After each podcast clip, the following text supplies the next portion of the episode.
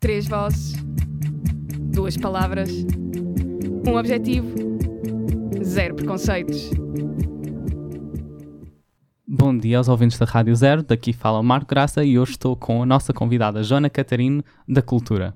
Olá, uh, o meu nome é Joana, eu uh, juntei-me ao, ao QRST há se calhar menos tempo do que as outras pessoas que já participaram neste programa e eu agora eu comecei por fazer parte do, do cinema e agora estou a gerir a parte da cultura que inclui a rádio e hum, as sessões de cinema e as sessões de cultura. E eu vim cá para falar-vos um bocadinho sobre alguns livros que podem querer oferecer este Natal aos vossos entes queridos, queer ou não. Podes-nos só dizer o que é que te levou a quereres então tomar as funções na cultura que tomas agora? Sinceramente, acho que pronto, foi uma questão de mesmo necessidade, porque não havia muita gente a participar nessa, nessa área e agora cresceu um bocadinho com a rádio. E hum, eu simplesmente decidi assumir a responsabilidade, não fosse mais ninguém fazer, não queria que o departamento morresse, por assim dizer. Estás feliz com a recepção que as pessoas têm, têm tido aos vários eventos da cultura? Estou, estou, e estou especialmente feliz com, com o desenvolvimento uh, pronto, do novo departamento de rádio e, e, com, com a evolução do cinema, que começou por ser assim um bocadinho trabalhado e, e agora está quase semi-profissional. Nós na rádio não chegámos a esse nível, mas vamos chegar a um nível ah, profissional um dia, pelo menos. Estão a caminho. Então, que novidades trazes para nós agora nesta época natalícia? Uh, então, pediram-me que, que sugerisse alguns livros para oferecer e hum, eu tentei um, dividir mais ou menos igualmente, portanto, tenho algumas sugestões gays, outras mais lésbicas, algumas trans, um, e não tenho uma grande variedade de géneros, de, de géneros de livros, quero dizer, só porque a minha preferência pessoal é mesmo os romances para jovens adultos. Eu, eu gosto toda aquela todo esse desenvolvimento que existe normalmente nos romances jovens de uh, chamado coming of age e e gosto, gosto de, de, finais felizes, por assim dizer, já que uh, muito, grande parte dos, dos mídias que nos representam são muito sobre a tristeza e o quão mau é ser gay, vais ser tipo perseguido e ser infeliz na vida. E, e pronto, eu gosto de escapar um bocadinho disso uh, e, e envolver-me antes no lado mais positivo que eu acho que é representado nos, nos romances jovens. Não sei se tu tens algum Uh, se costumas tipo, ler ou se, ou se tens algum, alguma preferência dentro de. De géneros? Sim, algum, algum livro que tenhas lido que achaste interessante. Tipo.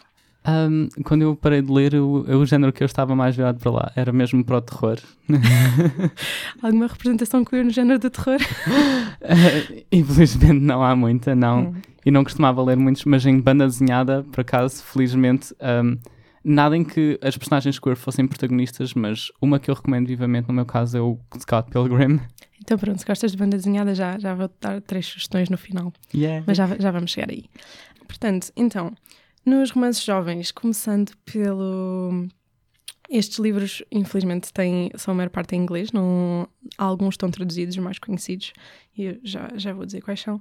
Ok, começando por uh, livros uh, sobre personagens uh, lésbicas ou, ou, mulheres que gostam de mulheres em geral. A primeira sugestão que eu tinha era, chama-se Lies We Tell Ourselves, As Mentiras que Contamos a Nós Próprios, de Robin Talley, que é um livro sobre a primeira rapariga negra que um, é inserida numa escola, numa escola branca. No tempo da segregação de Jim Crow, 1960, Estados Unidos, uh, sul dos Estados Unidos, por aí. E a história dela é uma história como se pode prever, com muitos tumultos, uh, mas também é uma história de descoberta dela, não só de um, uma aliada, onde seria menos esperado, mas também um pouco do, do romance que, que ela vai desenvolver. Quando lerem, vão descobrir se, se será bem sucedido ou não, bem recebido ou não.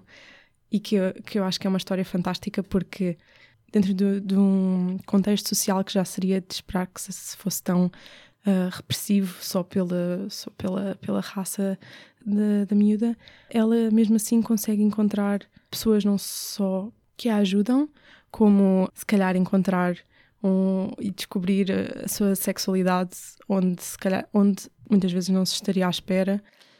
Tu gostas desse género de histórias em que, mesmo havendo um final assim mais feliz, mas houve uma luta assim declarada pela felicidade mesmo, foi um final que teve enfureceu, eh, fez com que as pessoas fizessem mais força e fosse uma grande luta para elas? Eu gosto, eh, não é necessariamente a luta que eu gosto, eu gosto que ler sobre histórias que nos mostram que mesmo nas situações mais difíceis uh, podem haver finais felizes, por assim dizer, podem haver podem dar bons resultados. E, e é aquela, são essas histórias que eu acho que dão esperança às pessoas de que seja a situação em que se encontrarem uh, podem podem de alguma maneira chegar a um, a um, bom lugar e não e pronto e ter um, um, pequeno lugar seguro ou mesmo às vezes pronto fugir desse lugar completamente Ótimo. Um, depois, o segundo livro, também sobre uma história lésbica, chamada The Miseducation of Cameron Post, de Emily M. Danford. Uh, não sei qual é, é a tradução do título em português. Mas... Às vezes deixar em inglês é melhor até para as pessoas que vão pesquisar. Pois, exato. E esta história é uma história que agora vai ser adaptada a filme, portanto, aqueles que não forem tão fãs de ler podem sempre uh, fazer disso uma visita ao cinema ou algo assim. E é uma história de uma rapariga nos anos final dos anos 80, início dos anos 90, que, no, mais uma vez, no sul dos Estados Unidos, eh, começa a descobrir a sua, a sua sexualidade e a explorá-la de uma maneira relativamente desinibida, por assim dizer. Os pais dela morreram e ela foi, é criada pela avó. E a avó só quer o melhor para ela e não, não, não lhe transmitiu propriamente ideias sobre. Não lhe transmitiu propriamente preconceitos. Ou seja, ela não não vê ser ser lésbica como algo errado ou beijar raparigas como algo errado e é simplesmente algo que ela trata como alguém que ela está a descobrir e que, que de certa forma se apercebe que deve manter um pouco secreto devido só a não ver provavelmente essa representação por exemplo no, na escola ou não ver casais gay à sua volta eu aconselho este livro se quiserem pararem a meio, hum. porque tudo corre bem até a tia dela chegar para ajudá-la, ajudar a avó a criá-la. E a tia dela é uma pessoa bastante religiosa e eventualmente descobre uma série de, por assim dizer, tesouros que ela guarda que, que provam que, que ela é, é lésbica ou que pronto, já, já beijou raparigas, etc. E a tia dela decide mandá-la para um campo de conversão gay. Uhum. É assim, eu, eu próprio estou a ler este livro neste momento e essa primeira parte é muito engraçada de ler, dela a descobrir a sua sexualidade, desde criança até assim uma, uh, pronto, assim, uma adolescência mais desenvolvida. E até a parte do campo de conversão, até agora está a ser escrita de maneira relativamente humorosa, ou seja, os participantes que estão lá também não são pessoas que fizeram uma lavagem cerebral ou uma coisa assim, portanto também levam as coisas com um certo humor, mas também é só o início, não é? Eu imagino que venham coisas um, um bocadinho mais pesadas para a frente. Mas assim, acho que a autora escreve de uma maneira muito bonita e muito uh, sem sem, sem se deter muito em, em coisas que não interessam e o ritmo é relativamente rápido e portanto acho que é um, um bom livro de ler um, um bocadinho longo mais do que os outros e Há alguma coisa que te atrai a histórias assim em épocas diferentes? Uh, por acaso não, não tinha pensado muito nisso. É mesmo o primeiro livro, por exemplo, foi um livro que, que me foi recomendado quando eu fui a uma livraria que é o Gays the Word, que é uma livraria que aparece no filme Pride sobre a aliança entre os mineiros ingleses e um conjunto gay a, para lutar pelos direitos de ambos.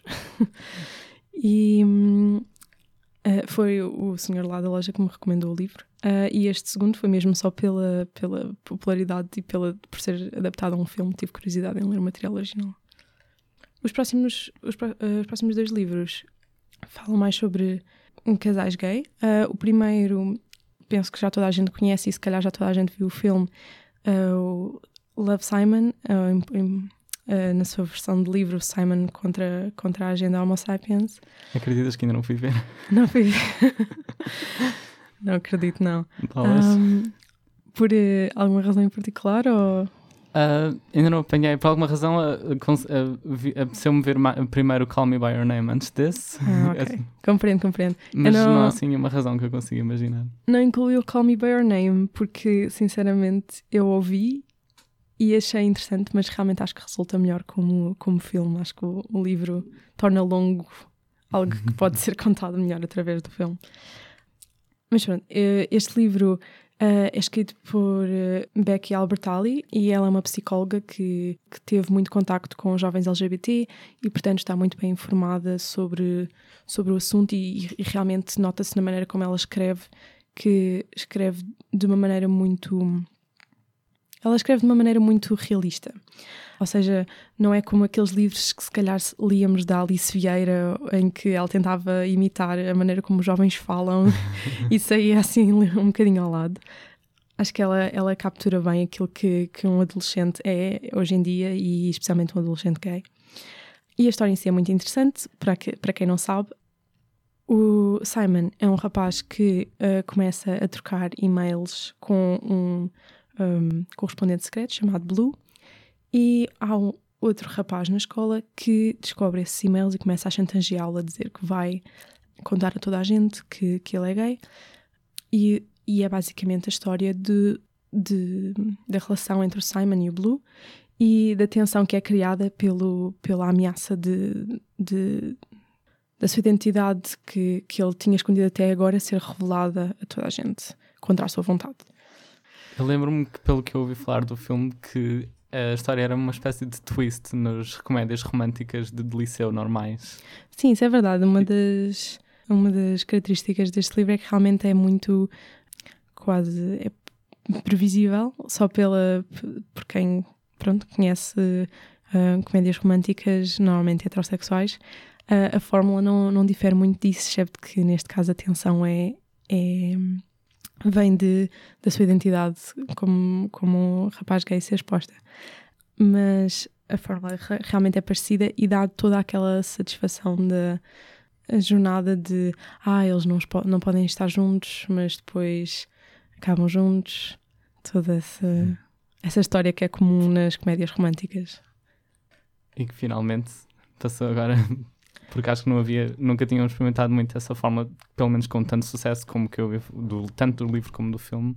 Com... Sim, e, e, e, o que foi também revolucionário, acho eu, foi uh, mostrarem um cenário em que os pais, em que a admissão de ser gay aos pais não resulta em algo negativo, mas que é bem recebido pelos pais e que, que é dado como algo que ele deveria ter dito desde o início e que, que, os pais sentem o que é que foi para ele manter esse segredo. Eu acho que isso foi uma, uma representação importante, acho que foi catártico para muita gente de que provavelmente sentiu que ah, eu queria que os meus pais tivessem respondido da mesma maneira. E, e, em geral é um livro muito uh, muito feel good, por assim dizer, e, portanto, e é rápido de ler e portanto é bom para ler neste Natal assim com uma manta no colo e despachar assim numa tarde ou em, Pronto. Uh, o segundo livro que, que eu tinha sobre um, um casal gay uh, chama-se Aristóteles e Dante Descobrem os Segredos do Universo, de Benjamin Alice Sands. E um, é um livro que foi super premiado e, sinceramente, eu própria não, não, não li o livro, mas já li imensas um, reviews e ouvi podcasts sobre este livro. E realmente. Achavas que ia ser uma boa coisa para uma pessoa no Natal, ia ser um bom presente de Natal para alguém. Sim, sim, uh, acho que pronto, é, é, um dos, é um dos staples, por assim dizer, é um dos mais uh, conhecidos dentro do género de, de um, romance jovem uh, eh, LGBT. Ótimo. Ok. Pois, queria só terminar então os romances com um que é, é um bocadinho menos feel good, é, é mais dramático, por assim dizer, chama-se Alex as Well da Lisa Brugman.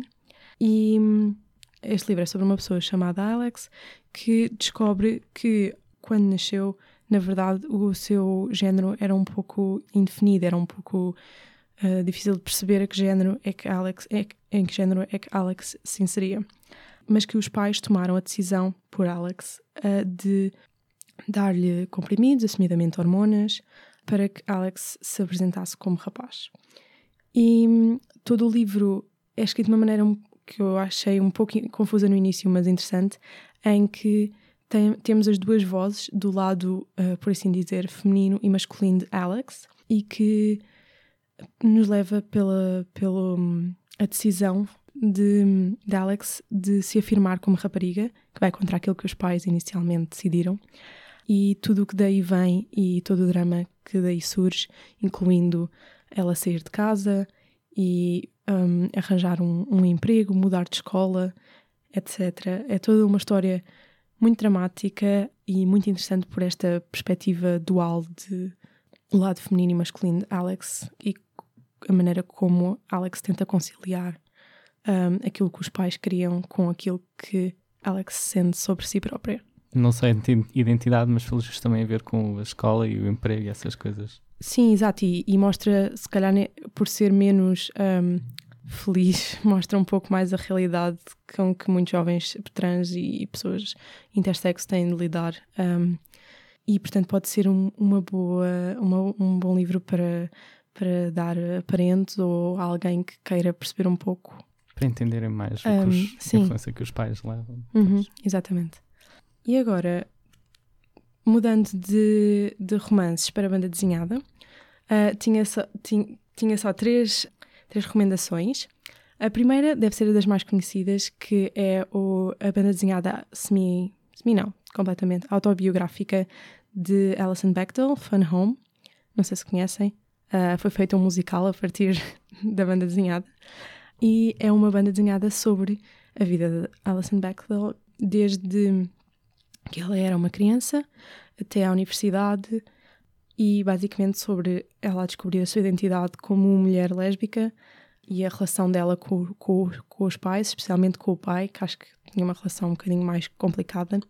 E é um, um livro super conhecido uh, e que se ainda não leram, recomendo que leiam.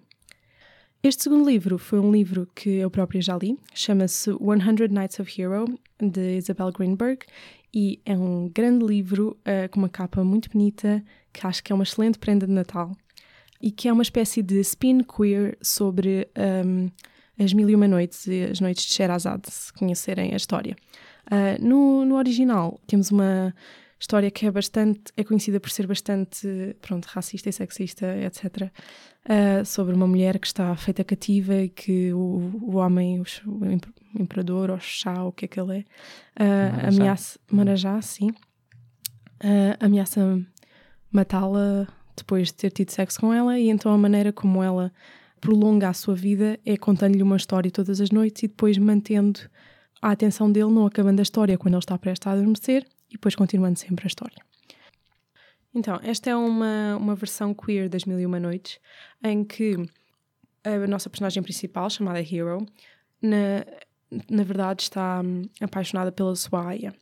Uh, no entanto, o, o marido faz uma aposta com um lord em que o lord não vai conseguir que ela durma com ele, nem que passe 100 noites no castelo. E a maneira como ela o distrai de tentar uh, pronto, fazer avanços sobre ela é contando-lhe histórias um, com, e com a ajuda da Aya, ela entretanto vai planeando uma maneira de escapar, por assim dizer. Uh, e portanto, na verdade, isto são histórias dentro de uma história e as ilustrações são lindíssimas e é um livro com uma encadernação muito bonita que eu acho que é o presente perfeito de Natal para quem aprecia esse, essa estética e, e, e, boas histórias. Por último, queria, um, para aqueles que, que têm a carteira mais apertada e mesmo assim quiserem consumir pronto, histórias queer uh, e banda desenhada queer, queria sugerir o Check Please, de Ngozi Ukazu, que uh, é sobre um rapaz que vai para a faculdade com uma bolsa de hockey. Basicamente, a história é dele na faculdade e dele uh, na equipa de hockey, onde ele eventualmente vai conhecer um rapaz interessante. É assim uma espécie de slice of life, ou seja, assim uma história entre aspas banal, mas, ou seja, que conta coisas do dia a dia de uma pessoa que vai à faculdade e que joga ok, mas é, na verdade depois acaba por se tornar um, um romance e os desenhos são muito fofinhos e, e está tudo disponível no site da, da autora, portanto se quiserem procurar é Check Please. Muito obrigado e espero que as pessoas que estejam a ouvir tenham ganhem aqui umas ideias ótimas para passar esse Natal, ter alguns livros queer, porque às vezes não vai dar para ser muito queer com a família ao pé. Uhum. E eu queria agora então passar à Joana, que nos vai apresentar a música desta semana. Bom dia, é Joana, estou aqui com a música esta semana, uh, escolhida pela Mariana. A música que escolhemos é uh, da banda americana Pansy Division. Esta banda formou-se em 1991, quando o vocalista se apercebeu que havia falta de músicos rock abertamente gays e decidiu então iniciar uma banda de queer punk. Porque claramente era uma grande necessidade. Uh, o nome Pansy Division surgiu de uma leitura errada do nome de uma outra banda, os Third Panzer Division, que incidentalmente era também o nome de uma unidade de tanques do exército alemão durante a Segunda Guerra Mundial, porque sim. Uh, o fundador da banda, John Ginoli, em vez de Panzer, leu Pansy, que tem um significado semelhante à palavra maricas em português, e achou que Pansy Division seria um bom nome para a sua banda. Uh, tendo em conta que o Natal já está aqui à porta, a música escolhida foi uh, Homo Christmas, que menciona alguns presentes de Natal que poderão querer receber, para além de livros. Wink wink. E hum, pronto, é isso. Obrigada à Rádio Zero. Uh, beijinhos e Happy Holidays.